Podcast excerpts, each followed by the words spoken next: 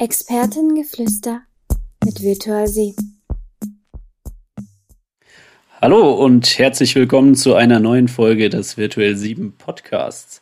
Heute zum Thema Entwicklung der Hardware bei unserem Louis.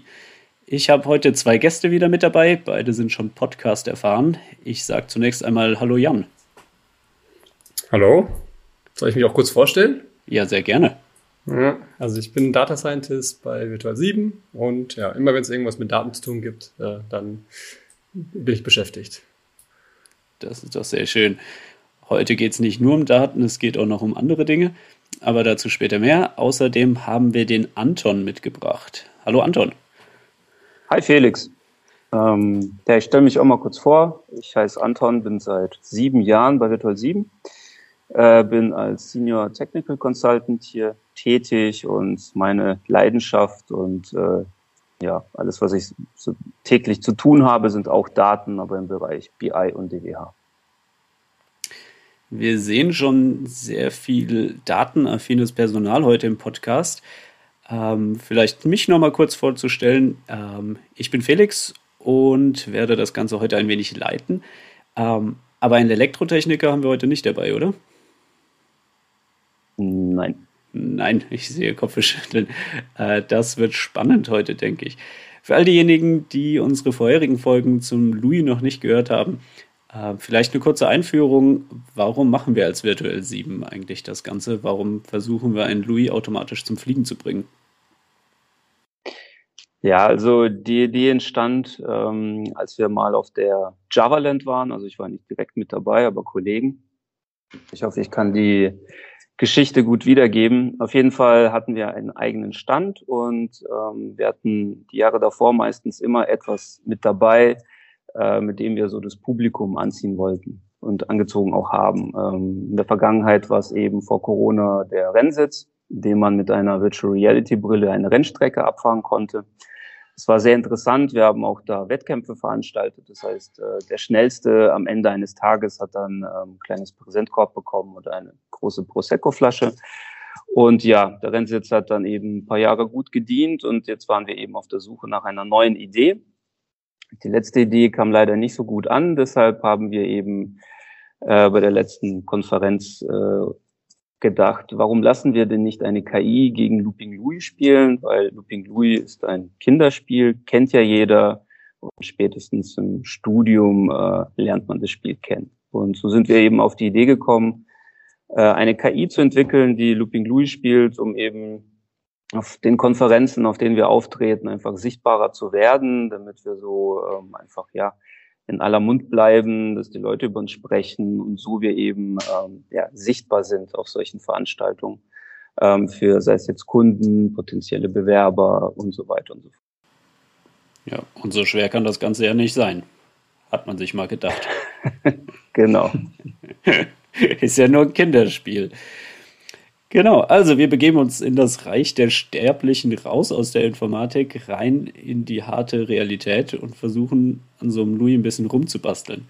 Ähm, ihr habt es eben schon erklärt, ähm, jeder Student sollte das Spiel kennen. Für all diejenigen, die das jetzt nicht bildlich vor sich haben, wie sieht das Spiel denn genau aus? Ich denke, das ist gerade für die heutige Folge ganz schön wichtig, um später dann das auch das Vorgehen zu verstehen.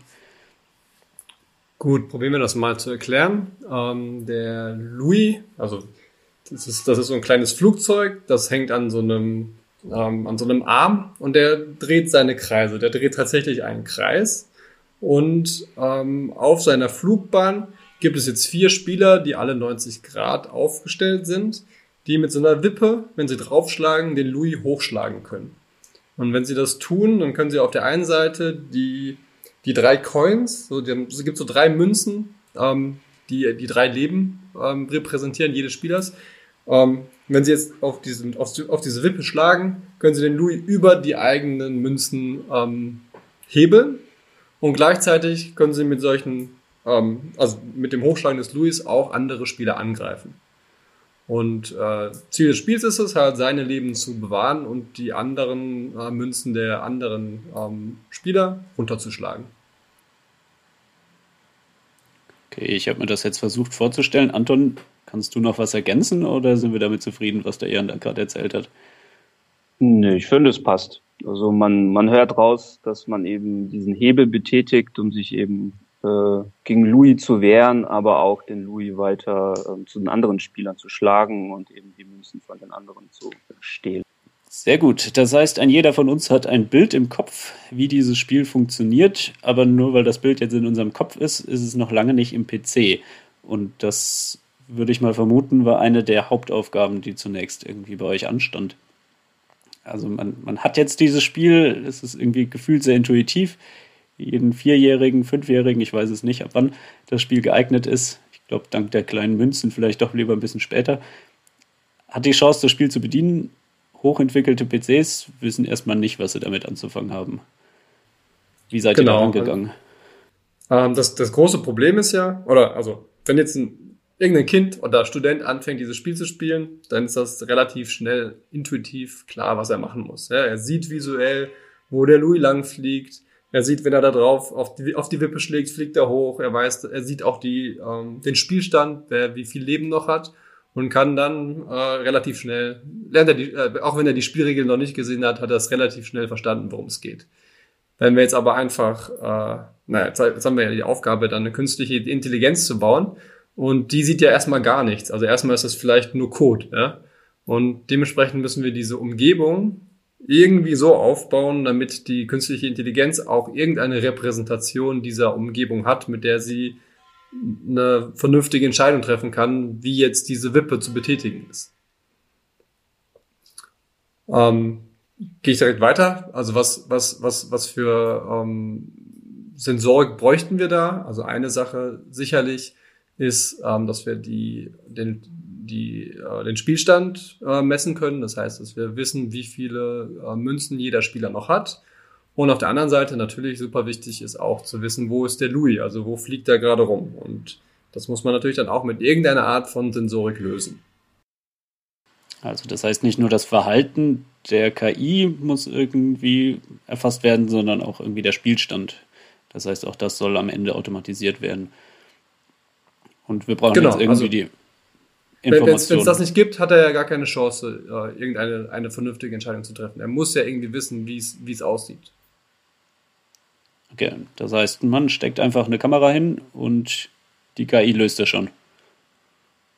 Ja, so, so ähnlich. Also wir haben es uns ja, äh, paar Ideen sind da entstanden am Anfang. Also es ging von, ähm, ach, es fing an mit 3D-Kameras, das heißt eine Kamera, die wirklich die Tiefe auch ähm, aufnehmen kann.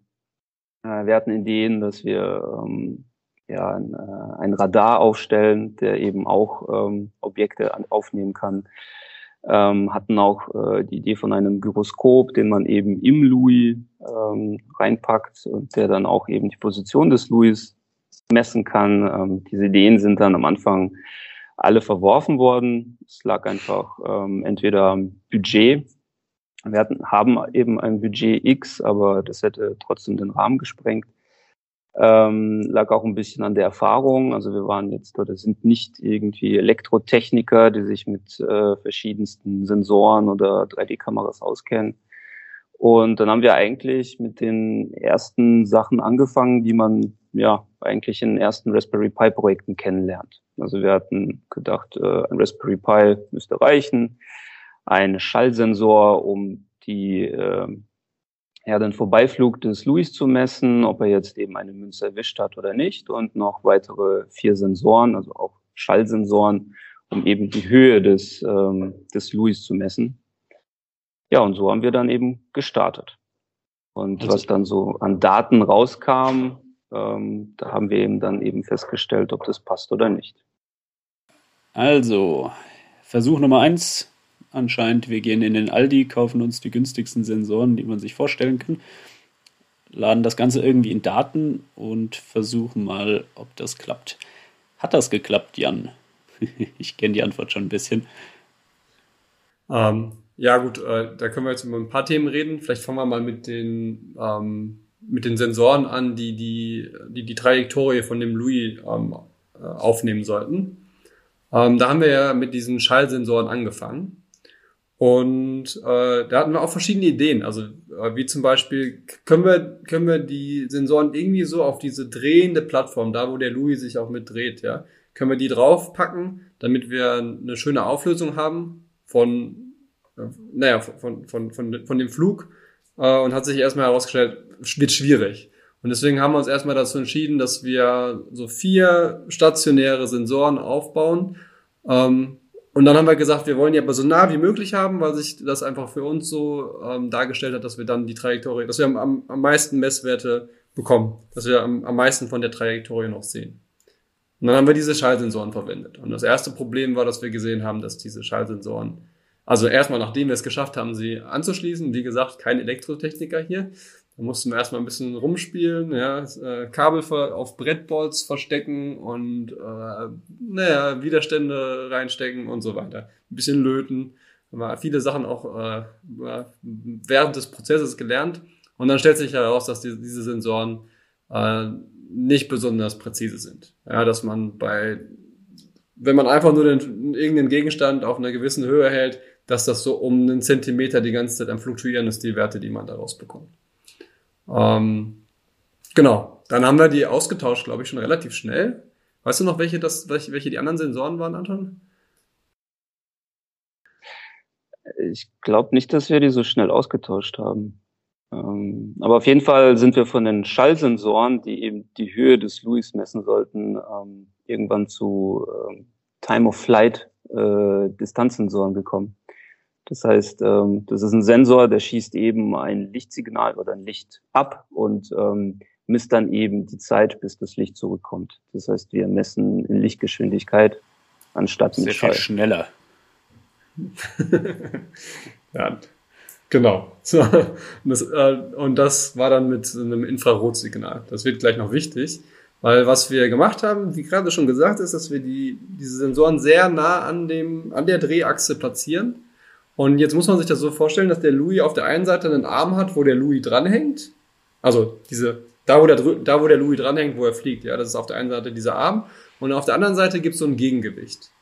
Und das Problem, was wir äh, erstmal blind einfach eingegangen sind, oder das, was wir einfach mal blind eingegangen sind, ist, okay, wir messen jetzt auf der einen Seite, wenn der Arm drüber fliegt, messen wir das. Auf der anderen Seite messen wir aber auch das Gegengewicht auf der anderen Seite mit dem gegenüberliegenden Sensor äh, und haben gedacht, ja, das wird ja kein Problem sein, das später zu unterscheiden. Äh, nochmal, wir haben das so gewählt, weil wir gedacht haben, wir kriegen bessere Messwerte und solange wir die Unterscheidung hinbekommen, wird das schon passen. Und dann stellte sich heraus, dass das viel schwieriger war als gedacht. Ja, also wir haben, ähm, da haben wir verschiedenste Sachen auch ausprobiert. Kannst du dich noch dran erinnern, als wir die, äh, das Gegengewicht dann schwarz angemalt haben und, und solche Sachen? Vielleicht willst du da was zu sagen? Ja, stimmt. Ähm, wir haben versucht, äh, das Gegengewicht irgendwie unsichtbar zu machen. Also das heißt, äh, wir konnten es nicht irgendwie rausrechnen von den Daten, die wir bekommen haben. Haben wir die Idee, es unsichtbar zu machen und äh, was uns dann eingefallen ist, es gibt ja die Farbe Venta Black. Das heißt, ähm, eine Farbe, die sehr, sehr viel Licht absorbiert. Und da haben wir eben ein Stückchen Stoff gekauft, das wahrscheinlich der Quadratmeter um die 3000 Euro kostet. Es war aber ein bisschen wenig Stoff, äh, den wir da gebraucht haben für diesen Arm. Und ja, haben dann eben dieses Gegengewicht eingepackt in dieses äh, Venta Black. Ähm, am Anfang sah es noch ganz gut aus, dass wir, ähm, wir die, eben diesen Arm äh, nicht mehr sahen, aber als es dann wirklich ähm, beim Trainieren, beim, beim Laufen des Motors ähm, wir dann eben äh, Messwerte doch erhalten haben, haben wir festgestellt, okay, wir lassen das Ding, ich glaube, bis zu zwei oder fünf Prozent verschwinden, äh, bis zu 95 bis 98 Prozent verschwinden. Aber diese zwei bis fünf Prozent waren eben noch vorhanden und das, das hat eben doch nicht ähm, so funktioniert, wie wir das wollten. Ja, genau. Also wir haben diese Tarnkappe aufgebaut, haben auch extra darauf geachtet, dass die Wellenlänge, die der Sensor ähm, aussendet, auch dann geschluckt wird von unserem, von unserem Stoffstückchen. Ähm, aber es hat nicht ganz gepasst. Und dann war der nächste Versuch, dass wir gesagt haben, hey, vielleicht gibt es irgendwie eine, einen Signaturunterschied zwischen den Messwerten, die wir von dem Arm auf der einen Seite bekommen und auch von diesem Gewicht auf der anderen Seite. Und diese, ja, wenn wir ja sowieso schon dabei sind, irgendwas zu trainieren, warum machen wir nicht äh, auch ein Modell, trainieren ein Modell, in dem Fall war es eine Support-Vektormaschine, um diese ähm, Messungen voneinander zu unterscheiden. Und auch das, äh, also konzeptionell war das ja super intelligent, ähm, aber hat auch nicht ganz funktioniert. Also wir hatten dann wirklich nachher eine sehr gute Unterscheidung, dass das so, ja, in 98 Prozent der Fällen äh, haben wir richtig geschlagen, vielleicht auch 99 Prozent, je nachdem, wie die Lichteinstrahlung gerade war. Und dann, das ändert auch nochmal dann die Mess, Messreihen. Ähm, aber ja, es, es war einfach, es ist einfach dumm, wenn dann aus Versehen genau der gegenüberliegende Spieler schlägt, anstatt der richtige. Und äh, dementsprechend mussten wir dann äh, davon Abstand nehmen, haben die Sensoren etwas weiter nach außen gepackt für diese, für dieses Setup, sodass dieses Gewicht nicht mehr gemessen werden konnte. Äh, und sind, mussten dann halt diesen Kompromiss eingehen, etwas schlechtere Messwerte zu bekommen, aber dafür ähm, dann diese Unterscheidung nicht mehr machen zu müssen. Also dadurch, dass dieses Gewicht einfach kürzer ist als der Arm, wird das jetzt, dadurch, dass die Sensoren weiter im Radius nach außen geschoben worden sind, einfach nicht mehr sichtbar. Und genau. Dafür braucht es gar keinen teuren Stoff, sondern einfach nur eine kleine Verschiebung. Ja. Ja, hätten wir hm. gewusst, dass das so schwierig wird, hätten wir es wahrscheinlich auch nicht, äh, hätten wir nicht so viel ausprobiert. Ja, später ist man immer schlauer, ich denke. Das ist an der Stelle einfach zu sagen. Ja. Aber ich denke, das Ganze ist natürlich ein Prozess. Also das heißt, die Sensorik funktioniert jetzt. Wir, wir wissen ungefähr, wo der Louis fliegt. Wir wissen, wann wir zuzuschlagen haben. Ähm, wie schlagen wir eigentlich zu? Hm, also wir schlagen mit einem Hammer. Gute Idee. Ja, die Idee war einfach, einen klassischen Bauhaushammer zu, ne zu nehmen, äh, weil er hat ja schon die richtige Form. Ähm, den haben wir an einen Servomotor dran gebaut. Das Problem war aber eben, dass äh, der Schwerpunkt des Hammers ziemlich weit vorne ist und ähm, äh, auch noch, dass er sehr massiv ist. Also um diese kleine Plastikwippe zu, zu hauen, was einfach ähm, ja, zu komplex, äh, das so zu entwickeln, dass die Wippe nicht kaputt geht und auch die Geschwindigkeit, mit der eben die KI haut, dass die dann eben auch variabel bleibt. Und danach haben wir einen Prototyp gebaut, also konstruiert aus Plastik und Schrauben. Ähm, das war dann leider zu leicht. Und wir haben noch aus einem anderen Projekt hier noch im Büro einen 3D-Drucker stehen. Und dann haben wir uns einfach einen dicken Finger ge, ja, gedruckt. Und dieser dicke Finger, der ist jetzt unser Hammer. Also wir nennen ihn Hammer. Dicker Finger wäre ein bisschen umständlich. Und ja, genau, dieser, dieser Hammer, den wir konstruiert haben, der hat halt eben dieses ideale Gewicht, dass der Servomotor noch damit zurechtkommt, ähm, mit dem zurück ausholen und schlagen und da ist auch die Kraft variabel und damit sind wir eigentlich ganz, ganz gut zufrieden und das war eigentlich auch so ähm, noch am Anfang des Projekts, was wir dann so gelernt haben, dass es immer gut ist, einen 3D-Drucker da zu haben. Also das schon mal in der Mitte der Podcastaufnahme eine der ersten Lehren. Äh, egal welches Projekt du angehst, hab immer einen 3D-Drucker parat. Ich habe irgendwie auch noch gehört, dass ein Hulkfinger mitgespielt hat. Könnt ihr euch da ein bisschen erklären?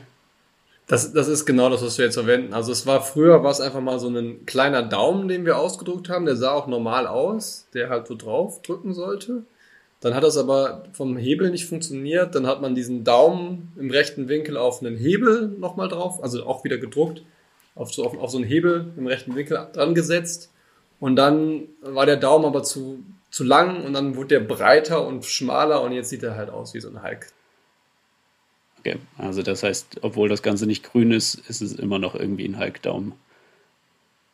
Ja. Weil als, als zumindest halb Marvel-Fan hätte ich jetzt doch eher an Tor gedacht, wenn es um einen Hammer geht, aber ihr habt euch für Hulk entschieden. Ist auch sehr schön. Also, das heißt, wir können zuhauen, was nicht ganz so trivial ist. Wir wissen, wo der Louis fliegt. Ähm, wer hat denn jetzt gewonnen? Also, wie, wie, wie machen wir das mit diesen Münzen? Ja, das ist ja dann der, der letzte Punkt, der noch elementar wichtig ist, ist, dass auch unsere KI weiß, wie es steht um dementsprechend äh, gute Entscheidungen zu treffen. Ja, zum Beispiel einen Spieler nicht anzugreifen, der keine Münzen mehr hat. Das macht ja nicht wirklich Sinn. Ähm, oder halt, wenn, wenn er, wenn der, unsere KI selber nur noch wenig Münzen hat, dann vielleicht etwas äh, aggressiver zu verteidigen. Ähm, genau, und äh, da, auch da gibt es so eine gewisse Evolu Evolution von ähm, Hardware, die wir verwendet haben, ähm, bis wir zu einem Punkt gekommen sind, dass wir damit zufrieden sind. Das fing auch an mit diesen Schallsensoren, dass wir einfach so einen Vorbeiflug im richtigen Winkel gemessen haben. Aber auch das war wieder nicht, nicht exakt genug für uns. Dann haben wir angefangen, solche Schranken zu bauen, die einen Durchflug messen. Da war die erste Schranke eine Infrarotschranke. Also auf der einen Seite hat man ne, einen Infrarotsender, also ein, klein, ein kleines Lämpchen und auf der anderen Seite eine Diode, die das halt empfängt. Ähm, und äh, das war eigentlich sehr funktional, mit dem einzigen Problem, dass immer, wenn die Sonne rausgekommen ist, äh, die so viel Infrarotlicht aussendet, dass die Schranken die ganze Zeit, äh, dass die nicht mehr ausgelöst haben, dass die, dass, wenn der Louis durchgeflogen ist, durch die Sonne trotzdem noch so viel Infrarotlicht kam, dass die, ja, dass das Ding nicht mehr funktioniert hat. Wenn es dunkel war, war die perfekt. genau. Und dann sind wir am Ende äh, dazu gekommen, dass wir Lasergates verwenden. Also wir haben so einen kleinen Laser, der dann ne, eine deutlich höhere Intensität hat als unsere kleine, unser kleines Infrarotlicht. Und den Laser, ähm, ne, den nehmen wir dann auf der anderen Seite wieder ab. Und solange äh, der Louis nicht durchfliegt, haben wir halt dann einen Strom, der fließt. Und wenn der Louis durchfliegt, gibt es halt eine, eine, Unterbrechung. Und damit sind wir sehr gut gefahren. Nachdem wir äh, vernünftige Laser gekauft haben, da sind uns auch ein paar durchgebrannt, ein paar Billiglaser aus China. Aber mittlerweile funktionieren die sehr gut. Und der Physikstudent freut sich, dass Laser im Projekt verwendet wurden. Ja. ja. Ähm, genau. Haben wir noch was, worüber wir reden wollen, was die Hardware angeht? Ach so, ja, genau. Diese Laserschranken, das wäre vielleicht ganz interessant. Die haben wir dann auch noch für andere Sachen verwendet, weil ähm, wir dadurch, dass wir nur so vier stationäre Punkte haben, an denen wir messen, ähm, ja, das ist halt keine besonders gute Auflösung der Trajektorie. Dann haben wir die zum Beispiel auch dafür verwendet, um äh, so einen Durch Durchflug zu messen, ähm, ob der ähm, ob der Louis gerade in der Position ankommt, dass unsere KI jetzt den auch treffen konnte. Ja, das ist ja auch wichtig, dass man, so, dass man äh, beim Lernprozess ein gutes Feedback geben kann. Und über eine dieser Laserschranken haben wir es dann auch geschafft, eine Kausalität her herstellen zu können zwischen unser Louis schlägt gerade, hat getroffen und wie gut war der Schlag. Und um diese, und diese Kausalität ist halt sehr wichtig, um gutes Feedback geben zu können. Ähm, und vielleicht ein anderer Punkt auch noch. Wir haben ja dann noch diesen Horizontalisator äh, noch eingebaut. Was war das denn, Anton? Ja, das war, wie soll ich sagen, ein Geniestreich. Ähm, vielleicht kennen es ja manche, wenn sie Looping Louis gespielt haben, dann ist der Louis einfach oben hängen geblieben. Also das heißt, er flog die ganze Zeit senkrecht ähm, über dem Spieltisch, ist aber nie runtergekommen, weil wahrscheinlich irgendwie äh, ja, die Reibung zu hoch war. Ähm, auf jeden Fall haben wir unsere, unser KI-Modell auch über Nacht trainieren lassen und manchmal kamen wir dann eben ins Büro oder haben über unsere Webcam gesehen, dass der Louis oben war und nicht runterkam. Und dann haben wir uns gedacht, gut, dann müssen wir irgendwie was bauen, was den Louis wieder runterholt. Und dann kam auch wieder mal ein Hammer ins Spiel. Das heißt, dieser Hammer wird dann eben ausgelöst und haut auf den Louis einmal drauf, damit er wieder auf den Boden runterkommt und über die Münzen drüber fliegen kann. Und ich glaube, wenn länger als zwei Sekunden oder vier Sekunden die Distanzsensoren keine Information bekommen, dann löst eben der Horizontalisator aus. Horizontalisator, patentiert bei Virtual 7 und überall verkäuflich, wo es Kinderspielsachen gibt. Nee? 2024, ja. 2024 kommt er in den Handel. Der Horizontalisator. Falls ihr bei eurem, eurem Louis-Spiel doch nicht selber den Louis nach unten bringen wollt. Okay, also das heißt, mit dem Horizontalisator haben wir jetzt die Möglichkeit, den Louis zurück in seine Bahn zu bringen. Das heißt, das KI-Modell kann die ganze Nacht über trainieren und das hat dann auch wunderbar geklappt oder gab es da noch weitere Probleme? Ja, auch wenn wir mit dem Hardware-Setup, so wie wir es dann jetzt haben, sehr zufrieden sind eigentlich, stellt sich heraus, dass wenn man sehr lange Zeiten trainiert, unwahrscheinliche Sachen passieren. Ähm, ne, das, ich meine, das mit diesem Horizontalisator ist ja auch schon so eine, so eine Geschichte, dass da muss ja ein Schlag äh, von irgendeiner, der, der, von irgendeinem dieser Spieler ausgehen, der den genau nach oben wippt. Ja, eigentlich ein Schlag, der super selten passieren würde, aber wenn man eine ganze Nacht durchspielt, passiert es eigentlich ein paar Mal. Wahrscheinlich. Ja? Und genauso hatten wir auch andere Probleme, dass sich der, der Louis äh, ja, durch reinen Zufall, dass er schafft, sich unter einer dieser Wippen festzukeilen. Und dann fährt er eine, eine Nacht lang gegen so eine Wippe, kommt nicht mehr voran, der Motor äh, dreht so ein bisschen durch, die, äh, die ganzen Zahnräder nutzen sich ab, das hört sich auch nicht gut an. Äh, genau, solche Sachen passieren. Ähm, was haben wir, hatten wir noch andere äh, seltsame Dinge? Also, ja, genau, der, der Horizontalisator selber hat den Louis einfach mal abgeschlagen. Äh, das war, war auch so eine Sache. Ich gucke am Morgen äh, auf die, in die Webcam von zu Hause im Homeoffice und sehe nur, dass der Louis, äh, sehe den Louis gar nicht mehr. Ich sehe nur, dass der, dass der Arm äh, vertikal steht und dreht sich. Äh, und die Kamera war gerade leider so ausgerichtet, dass ich weiter oben nichts gesehen habe. Und ich frage mich, was ist los? Bin ich ins Office gefahren und sehe halt, dass der Louis nicht mehr dran ist und links in der Ecke liegt. Und naja, der Arm halt, also da, dann war halt, da war nur noch das Gegengewicht, deswegen war er dann vertikal ja, also da sind viele Sachen passiert. Ähm, äh, ja, wir haben sicherlich auch mal einen, also wir haben auch einige, einige der ähm, elektrischen Teile, die wir da haben, die brennen halt auch mal durch, vor allen Dingen, wenn man die Widerstände nicht richtig dimensioniert, ähm, so dass das Tra Trainieren mit der Hardware ähm, gar nicht so einfach war, wie wir uns das am Anfang vorgestellt haben. Also das heißt, die Haftpflichtversicherung musste das ein oder andere Mal einspringen, wenn sie eure Teile sind abgebrannt oder hat sich das Ganze schnell löschen lassen?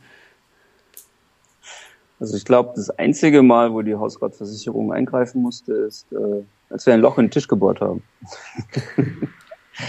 da muss man sagen, wir sind ja dann nicht äh, Richtung Elektrotechnik gegangen in der Weiterentwicklung, sondern auch so ein bisschen handwerklich mit äh, löten und Löcher bohren, damit man Kabel führen kann. Und ja, dann hatten wir ein Loch im Tisch, aber es ist ja kein Problem. Ähm, wenn das Projekt dann steht, kriegen wir auch eine neue Tischplatte. Wird der Name genannt, wer dafür verantwortlich ist, oder bleibt das geheim? Ich glaube, das lassen wir geheim. Weil wir sind ein Team. ein, ein, ein, Team, ein ganzes Team hat also ein Loch in die Platte gemacht. Genau. Ja, das heißt, das sieht man noch, das Loch. Das kann man äh, besichtigen, wenn man will, ja. Ja, sehr schön. Genau. Also Pleiten, Pech und Bann haben den Louis von Anfang an irgendwie verfolgt. Ähm, wenn ich den jetzt angucke, sieht er irgendwie gar nicht nach so viel Kabeln und, und so viel Technik aus, wie das irgendwie beschrieben wurde. Äh, mir scheint es, dass da ja noch ein bisschen eleganteres Setup inzwischen Einzug gehalten hat.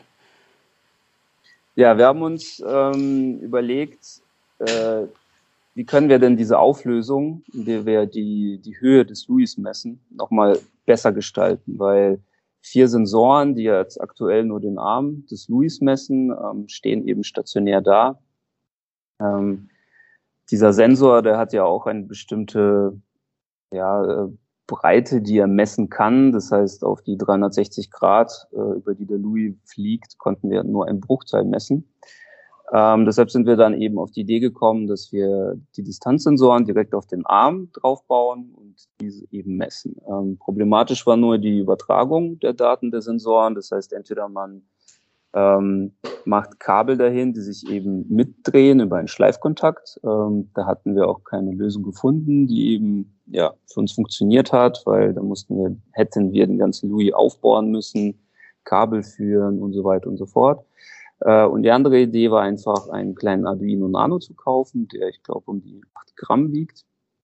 Ähm, dann ein Batteriepack, damit der Arduino eben versorgt wird und eben zwei Distanzsensoren, die eben durchgehend die Daten messen und eben über Bluetooth vom Arduino zu unserem Raspberry Pi weitergeben. Und ja, das war auch, denke ich mal, ein, ein Durchbruch. Und Jan, der sich ja eigentlich die meiste Zeit mit der KI, natürlich auch mit Hardware, aber er hat die meiste Zeit mit der KI gearbeitet, hat sich, glaube ich, sehr über die Daten gefreut. Oder Jan?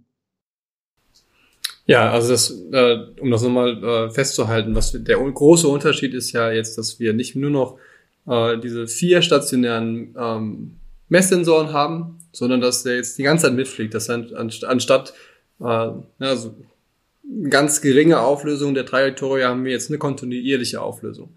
Und das macht natürlich einen riesen Unterschied, äh, einfach nur von der Qualität her der Daten, die wir dann der KI auch füttern können. Und äh, um den Punkt auch aufzugreifen, dass das Ganze jetzt viel schlanker aussieht. Das Schöne daran ist, dass wir jetzt, äh, dass wir es auch geschafft haben, nur mit diesem Modul, was wir jetzt, was jetzt mitdreht, äh, eine komplette räumliche Auflösung zu haben, so dass wir ähm, ganz viel von dieser Sensorik, die wir für das ältere Setup verwendet haben, jetzt gar nicht mehr unbedingt brauchen. Ja, wir können auch jetzt schon äh, die, die, den Spielstand nur mit diesen äh, Messsensoren festhalten und äh, genau und haben halt auch gleichzeitig noch diese kontinuierliche Trajektorieauflösung. Trotzdem noch Laser, was glaube ich wichtig ist. Äh, nee, die Laser brauchen wir gar nicht unbedingt. Keine Laser. Aber das, die nur, nur noch, um Leute in Augen zu strahlen, vielleicht. Okay, also das heißt, die kann man jetzt vielleicht noch irgendwie einbauen, um so ein kleines Feuerwerk um den Louis herum irgendwie zu etablieren. Ja, da kommt genau. ja noch eine Dampfmaschine hin und dann genau, mit Lasern wird es richtig gut aussehen. Sind wir da wie eine Disco oder wie der Terminator mit seinem roten Auge. Da gehen wir schon in die richtige Richtung. Wie, wie sieht denn die Vision des Louis aus? Nachdem wir jetzt ganz klar sind, dass er auf, auf einem Wagen reinrollt zu heroischer Musik mit einer Lasershow begleitet. Nein, ähm, wie geht es denn noch weiter? Also wir, wir, sind ja noch nicht bei der nächsten Java Land angekommen, wir haben noch ein bisschen Zeit, ähm, dran rumzuschrauben. Was habt ihr noch vor? Ja, also wir möchten auf jeden Fall ähm, die KI noch weiter trainieren, damit sie eben besser wird. Aber ich denke, Jan wird da noch mehr gleich erzählen. Ähm, ansonsten bauen wir einen, ich sag mal, produktiven Louis jetzt, weil das, was wir da haben, ist der Entwicklungs-Louis. Der produktive Louis, der kommt dann eben auf eine Holzplatte, die wir natürlich auch schön designen. Ähm, wir bauen alles neu, das heißt, alle Sensoren, die wir jetzt haben, werden nochmal gekauft. Ähm, wir haben auch einen neuen Raspi, der dann neu bespielt wird mit der KI. Und dann sollte es eben ein transportabler äh, Louis sein mit eben der KI, den man einfach irgendwo mitnehmen kann auf eine Konferenz, ihn auspackt und dann gleich loslegen kann. Ähm, wir haben auch ein Dashboard, das wir dann eben während dem Spiel anzeigen lassen. Das heißt, man sieht die Punktestände von jedem Spieler, ähm, sieht dann noch weitere Informationen und ja, der Entwicklungs-Louis, der bleibt auch hier im Büro stehen. Ähm, den werden wir auch weiterentwickeln, so dass auch mal Kollegen einfach ins Büro kommen können und ohne jetzt irgendwie sich in eine Konsole reinwählen müssen mit äh, Putty oder was auch immer, einfach auf einen Knopf drücken, sie gegen den Louis spielen können ähm, und dann eben auf einen weiteren Knopf äh, das Spiel beenden können. Und die Punktestände werden dann eben quasi eine, ich glaube, 8-Bit äh, angezeigt. Das heißt, Punkt KI, die trainiert noch ein bisschen, Jan, wenn ich das richtig höre. Äh, ja, äh, ich, vielleicht können wir es hier auch noch kurz reinbringen, dass äh, wir ja wirklich viele Probleme mit diesem Hardware-Setup hatten. Und selbst wenn nichts kaputt geht, und das ist ja mit dem neuesten Setup jetzt dadurch, dass er so viel schlanker ist, auch deutlich unwahrscheinlicher, ähm, haben wir trotzdem das Problem, dass es sehr, sehr, sehr lange braucht zu trainieren. Ähm, wenn man sich das äh, ein, ein, also was wir ja verwenden, sind so Reinforcement-Algorithmen und ähm, die sind ja bekannt dafür, dass sie sehr, sehr oft gegen sich selbst spielen. Ja, sei es ein, Chess-Engine, die spielt oder irgendwelche Computerspiele, wofür die irgendwelche KIs entwickelt werden. Dann spielen die sehr oft gegen sich und solange das Ganze virtuell passiert, äh, sind, können die, die Spiele halt auch sehr schnell gespielt werden. In unserem Fall geht es halt nicht. Und da haben wir gemerkt, dass wir das aber eigentlich brauchen. Weshalb wir das Ganze dann auch auf eine virtuelle Ebene gebracht haben, wo der Louis schon mal vortrainieren kann ähm, und dann gibt's am Ende noch ein Training mit der Hardware, aber dann nur noch um die Feinheiten zu lernen. Und genau das ist das, was wir jetzt auch noch für dieses neue Setup brauchen, damit wir dann auch eine gute KI haben, gegen die die Leute auf so einer Messe spielen können. Also damit unsere zukünftigen Bewerberinnen und Bewerber auch keine Chance haben, wird das Beste aus beiden Welten herausgeholt. Genau. Gut, wir hatten ja so ein bisschen unsere Schlüsse schon in der Mitte der Folge gezogen, was man hier so mitnehmen kann. Ihr habt jetzt eine gewisse Zeit an dem Louis gearbeitet, ein relativ großes Projekt ist das doch irgendwie geworden. Ähm, was würdet ihr Leuten mitgeben, die sagen, sie wollen sich ihr, ich weiß es nicht, was für Spiele da draußen noch existieren, Tempotenko, kleine Schnecke vielleicht, ähm, mit einer KI verfeinern? Wie, wie sollte so jemand an sein nächstes Projekt reingehen? Ja, ich glaube, wenn man, wenn man den Luxus hat und einen Elektrotechniker um die Ecke, dann kann der natürlich bei gerade der Umsetzung von so Hardware, von so Schaltkreisen und so, äh, ja, die, die Umsetzung äh, beschleunigen. Das ist eine Sache, wo wir schon gemerkt haben, dass uns das fehlt. Und da haben wir halt auch ein paar Sachen zerstört im, im äh, Prozess. Ähm, und ja, vielleicht der eine große Punkt, äh, der auch schon angeklungen ist, ähm, so ein Spiel, also eine KI zu trainieren, ähm, braucht sehr viele Iterationen. Und wenn das Spiel lange braucht und so, ein Looping, so eine Looping-Louis-Runde ist ja jetzt nicht allzu kurz, dann ähm, ist das keine, keine umsetzbare Lösung so. Man, man, ja, da haben wir auch viel Zeit investiert, viel ne, lange trainiert und wenig Ergebnisse bekommen. Das, das wäre auf jeden Fall eine Sache, die wir ähm, vielleicht anders umsetzen würden, wenn wir das Projekt nochmal angehen würden. Anton, irgendwelche Empfehlungen an die Leute da draußen von deiner Seite? Ja, also das mit dem Elektrotechniker auf jeden Fall, weil das war schon eine Domäne, wo wir uns jetzt nicht auskannten. Ähm, und ansonsten fand ich, es war ein ganz gutes Vorgehen, also auch ein agiles Vorgehen. Das heißt, wir haben uns halt eben, äh, wir hatten unsere wöchentlichen Termine, wo wir uns ausgetauscht haben. Wir haben auch ein äh, super Product Owner, Scrum Master, sage ich mal, der uns da immer managt und, und, und uns organisiert und ja, ich sag mal, in der Evolution der Hardware hat man auch diese Agilität gesehen, weil wir uns einfach den Gegebenheiten angepasst haben. Genau. Also das heißt, einfach mal ausprobieren, am Ball bleiben und mit der Zeit wird sich das Blatt schon wenden und man wird ein wenig schlauer, als man das am Anfang war. Das ist vielleicht so die Key Message, die wir hier mitgenommen haben. Schön, dass ihr hergekommen seid zum Virtual 7 Podcast und etwas über die Entwicklung der Hardware erzählt habt. Ähm, das war's von unserer Seite. Wir freuen uns schon auf die nächste Folge. Von meiner Seite aus Tschüss und bis zum nächsten Mal. Danke, Felix. Ciao. Danke. Tschüss.